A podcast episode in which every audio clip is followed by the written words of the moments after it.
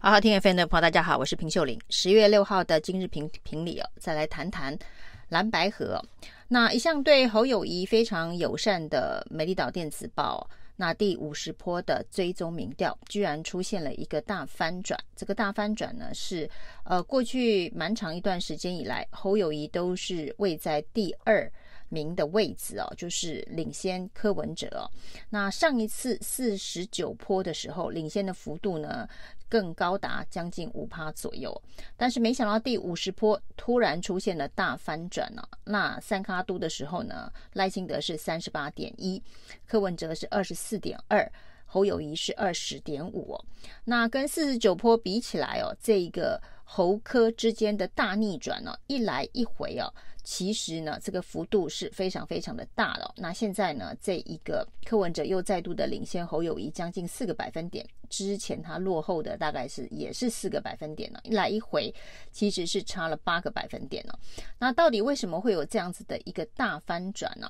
那美岛电子报的董事长吴子嘉认为啊，是柯文哲在这一波。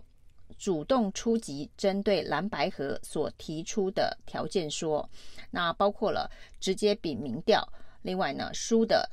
退选了。那后来当然柯文哲略作修正啊，就是呢这一个赢的人当正的，那输的人呢可以建议推荐副手。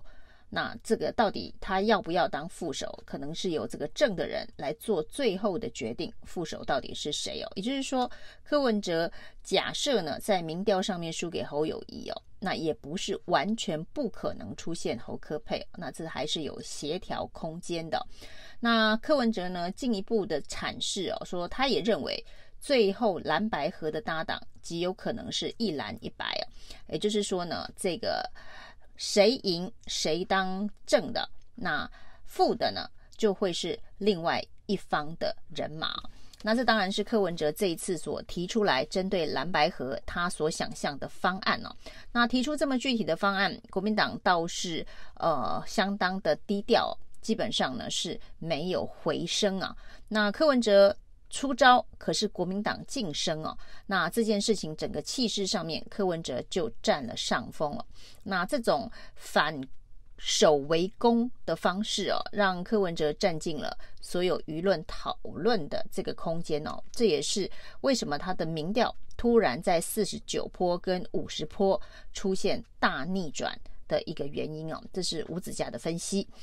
那这当中当然也发生了这个林北好油的翻车事件，还有这个浅见国造的这个泄密的风暴。那这些事情可能也都对侯友谊的这个支持度有负面的影响哦。那总而言之呢，从四十九坡到五十坡，侯科之间的支持度出现了一个大逆转。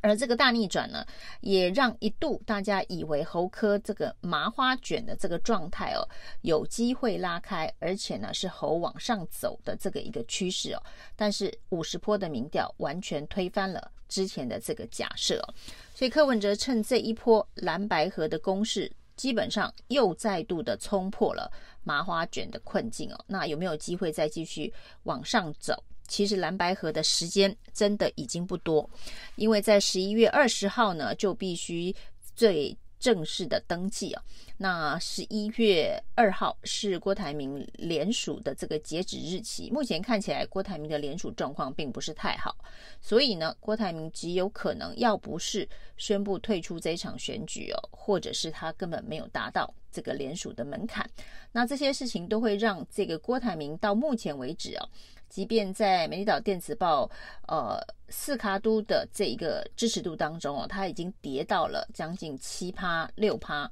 的这个数字哦。但是这一个选票会如何的移动，可能也会跟蓝白河之间的谈判筹码会有直接的关系哦。那整体来看呢，柯文哲这一波蓝白河的民调。比民调操作对他的声势是有非常正面的帮助，代表他确实对于蓝白河是有意愿、有诚意，那提出了一个他认为可行的方案了。那只是现在国民党并没有回应，也没有提出任何的对案哦，在气势上面感觉。国民党好像就是怕了这个赌不起哦，担心比民调会比输哦。那这也会让大家质疑，过去很长一段时间，国民党说内参民调当中呢，侯友宜已经是老二，而且呢，趋势上面呢一直都是超过柯文哲，而且还继续在往上走，这样子的一个说法到底真不真实哦？如果是这样子的一个趋势的话呢，那对于柯文哲说要比民调这件事情，国民党应该是可以大大方方的接受。那这个外界看起来像是国民党不敢接招，啊、不愿意接受挑战。那这个在未来所谓的蓝白河之间谈判的时候呢，就会让大家觉得破坏蓝白河的关键的责任呢、啊。又出现，又回到了这个国民党的身上啊，所以这一波柯文哲所谓的比民调的这一个说法，另外一方面也为之后万一蓝白和破局呢，找到了一个呃推掉责任的一个方式哦，就是他已经提出一个可行方案了，但是国民党并不接受，所以没有谈判的这个基础。那柯文哲呢，是以小博大，因为对于民众党来讲啊，这场选举对他只有小赢跟大赢哦。那不管怎么样，民众党的立委席次绝对会比现在的立委席次还要多。那持续壮大的这个趋势也是没有变，非常的明朗啊。那如果呢，能够在这个总统的选举这一局，呃，最站上最有利的位置啊，就是真的比民调，然后柯文哲赢了。那国民党不管是退出选举，或是呃另外推出副手来跟柯文哲搭配，因为柯文哲想象的也是一蓝一白嘛。那既然柯文哲是白，就会有另外一个呃蓝，就是国民党所推荐的，不管是不是侯友谊哦，那至少是一个国民党推荐的代表，成为他的副手。这是假设比民调柯文哲赢的话，那如果比民调柯文哲输掉的话，那侯友宜是正的。但柯文哲要不要成为侯友宜的副手，这中间当然就有蛮多的谈判空间了。那柯文哲当然可以选择做侯友宜的副手，那对于国民党来讲，他可能要付出比较多的代价。那不管是未来的这个内阁部会的席次，或者是立法院长、行政院长的安排，都有可能是双方谈判的筹码。那如果呢，这个柯文哲没有担任侯友谊的副手，那柯文哲理论上也会推荐一个民众党属意或者是民众党背景的这一个候选人给国民党哦，那也是一种蓝白配的整合。只是不管哪一个蓝白配，这个白如果不是柯文哲本人的话，那效果恐怕都会大打折扣。那另外一种可能性呢，当然是国民党从头到尾，最后啊，因为时间真的相当紧迫，到十月底之前都不回应比民调的这一种整合谈判的方式哦。那最后呢，柯文哲会不会呃以其他的方式来处理所谓在野整合的议题哦？现在就有人提出这个情势的发展，如果国民党坚持不愿意比民调的话，那最后呢，会不会柯文哲主动出击？呃，有两张外卡是他可能的选择哦，就是韩国瑜跟这个郭台铭哦。就韩跟郭会不会是他？如果蓝白合不成之后哦，没办法组成一蓝一白，呃，这官方版的官配版的一蓝一白，那他自己来凑啊？那不管是凑韩国瑜或是郭台铭哦，这会不会是另外一种这一个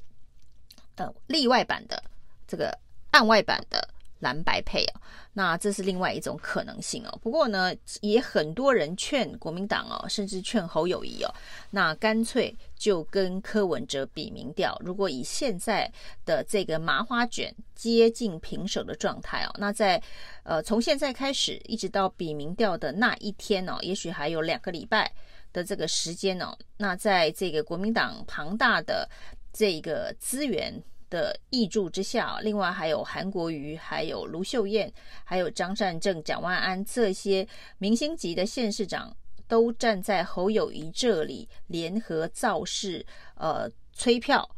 支持的话，在这个加持之下，侯友谊的支持度再多个三趴五趴，应该也不见得太困难了。所以输人不输阵的状态之下，侯友谊如果呢能够这个勇敢的接下柯文哲的战帖哦，一方面呢，呃，这个让国民党目前所宣称的这个内参民调，侯友宜跟柯文哲已经呃进入了黄金交叉。那虽然差距并没有拉得非常的开哦，但至少是平手以上的这个状态哦。那在决定要比民调之后哦，那国民党的资源、韩国瑜、卢秀燕的加持，都有机会让侯友宜的民调继续往上走，而柯文哲的声势呢，可以往下被压制哦。那这样子比了民调之后，侯友宜如果真的胜出哦，这整体的气势。才有机会拉抬起来，否则现在的这个状态哦，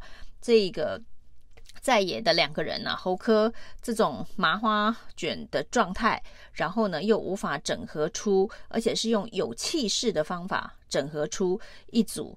呃候选人的话，那对上赖清德来讲，呃，要能够有绝对领先的优势哦，其实风险都是非常非常的高哦。那如果国民党愿意比民调，很多事情呢，可能就比较容易拨云见雾哦。